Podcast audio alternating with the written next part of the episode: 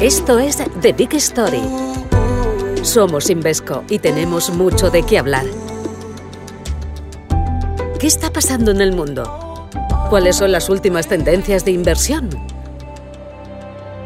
Conectando.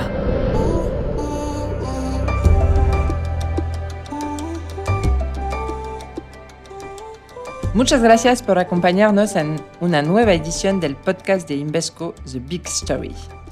En esta ocasión, Fernando y yo hablaremos de una clase de activo que está de vuelta en la mente de los inversores después de unos años muy complicados, la renta fija. Si tuviésemos que resumir en una frase su situación, podríamos decir que parece que vuelve a ser una opción atractiva para invertir.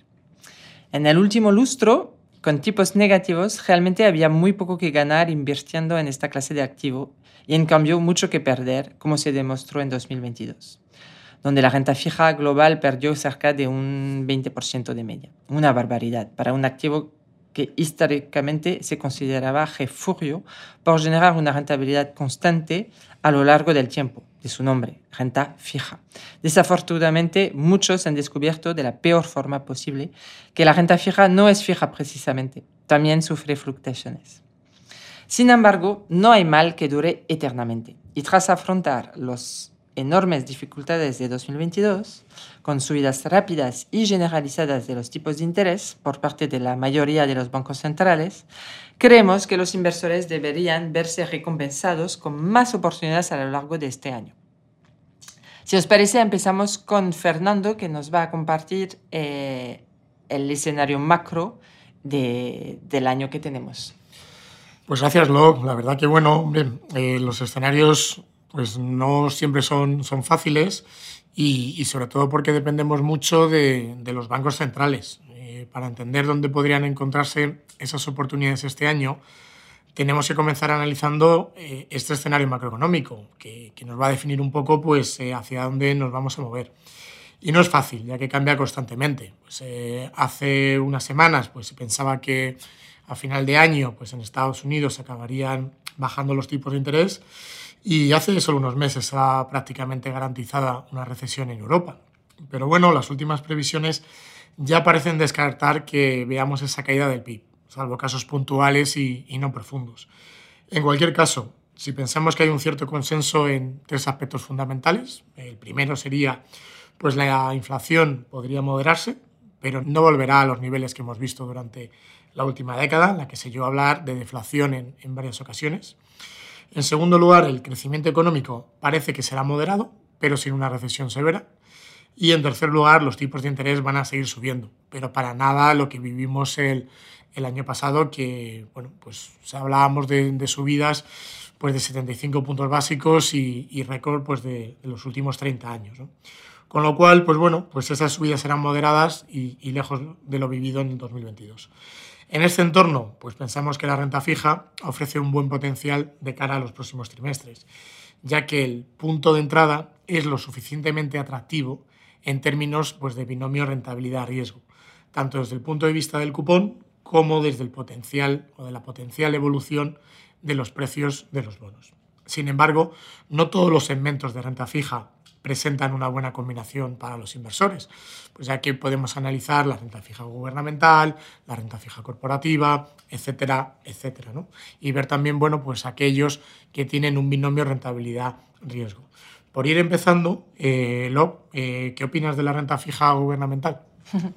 Gracias. Eh, efectivamente, la renta fija gubernamental eh, tiene un riesgo relativamente bajo. Se coloca en niveles de rentabilidad-riesgo que no habíamos visto desde años aunque a los niveles actuales están todavía por debajo del precio oficial del dinero eh, de ambos lados del Atlántico. Eso nos hace pensar que los inversores esperan que los tipos de interés eh, caigan a, medio plazo. Entonces, por otro lado, esos bonos tampoco van a cubrir los niveles de inflación que esperan los expertos para 2023. De hecho, si se cumplen esas previsiones de, inflación, un inversor en renta fija gubernamental europea podría perder entre un 2 y 3 puntos porcentuales de poder adquisitivo teniendo en cuenta únicamente el, cupón distribuido. Entonces, si queremos aspirar a rentabilidades similares a la, a la de la inflación, una opción razonable sería acudir a los bonos del Tesoro de Estados Unidos. Y esto es una cosa que podemos hacer de forma eh, muy fácil y muy transparente a través de un ETF. Lo mismo con mercados emergentes, pero en este caso obviamente tenemos un riesgo eh, mucho más elevado. No sé si, Fernando, nos puedes comentar más sobre la parte de renta fija corporativa. Pues sí, dentro de todo el universo de, renta fija, donde pensamos que hay más potencial de encontrar las mejores oportunidades, es en el segmento de, de renta fija corporativa. La verdad es que la rentabilidad de estos bonos ha subido significativamente y presenta unos niveles potencialmente más atractivos que los de la renta fija gubernamental. Tras las últimas subidas de tipos, los bonos de grado de inversión en euros ofrecen actualmente una rentabilidad cercana al 4%, mientras que en el caso de la deuda de alto rendimiento o high yield, pues esta sube pues hasta el 7-8%. Si miramos las emisiones en dólares, para aquellos inversores que tienen que quieran tener exposición a otra divisa, asumiendo el riesgo que eso supone, nos vamos a niveles de entre el 5 y el 8% respectivamente. En todo caso, a pesar de que la rentabilidad de los bonos de alto rendimiento suele ser mayor, pensamos que el binomio rentabilidad-riesgo de grado de inversión actualmente es superior, porque la recompensa es más adecuada al riesgo asumido. El diferencial medio de la deuda corporativa de grado de inversión en euros suele ser de unos 150 puntos básicos. Este margen es la diferencia entre la rentabilidad que suele ofrecer este tipo de bonos y la rentabilidad de la deuda gubernamental de un bono de, gobierno, por decirlo así, AAA. Si miramos qué supone este diferencial en términos históricos, significaría que el mercado descuenta una tasa de impago del 11%, muy elevada. Es decir, que este nivel de rentabilidad permitiría compensar que un 11% de los bonos de la cartera no devuelvan el dinero, es decir, que resulten impagados. Como referencia, la tasa de impago más alta vivida nunca es del 2,4%, mientras que la media histórica es solo de un 0,9%. Es decir, los bonos pagan hoy una rentabilidad correspondiente a una tasa de impago cinco veces mayor que lo peor que ha existido nunca, registrada en lo peor de la crisis financiera del año 2008.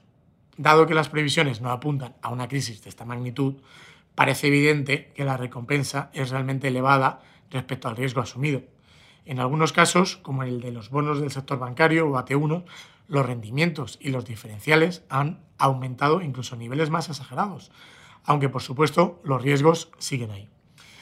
Una de las potenciales ventajas de invertir en renta fija corporativa europea es la gran cantidad de vehículos existentes, que permite al inversor elegir tanto fondos de inversión como ETFs, que ofrecen además una amplia gama de opciones, tanto de SG, que pues, se pueden comprar fácilmente y a un coste competitivo. Y bueno, y por, por último, lo, si, si un inversor decide invertir de una manera más flexible, ¿qué podríamos hacer? Eh, muy buena pregunta. Yo creo que los ETFs ofrecen quizás una solución interesante cuando uno tiene muy claro qué clase de activos de forma muy eh, específica, pero si uno quiere tener una mayor diversificación dentro del universo de renta fija, pensamos que invertir en soluciones que tengan exposición a la clase de activo de una forma muy flexible puede tener sentido. Entonces ahí hablamos de fondos que invierten en todo el espectro de la renta fija, gubernamental, corporativa, liquidez, y que cambian su asignación de activos entre ellos de acuerdo con la situación de mercado. Para ello es necesario encontrar a un buen equipo gestor en Invesco tenemos los de primer nivel, y con resultados competitivos y con una experiencia en la gestión de carteras en distintos ciclos económicos. En nuestra opinión, 2023 puede ser el año de la resurrección de la renta fija. Buenos tiempos para los ahorradores e inversores. Muchas gracias. Muchas gracias.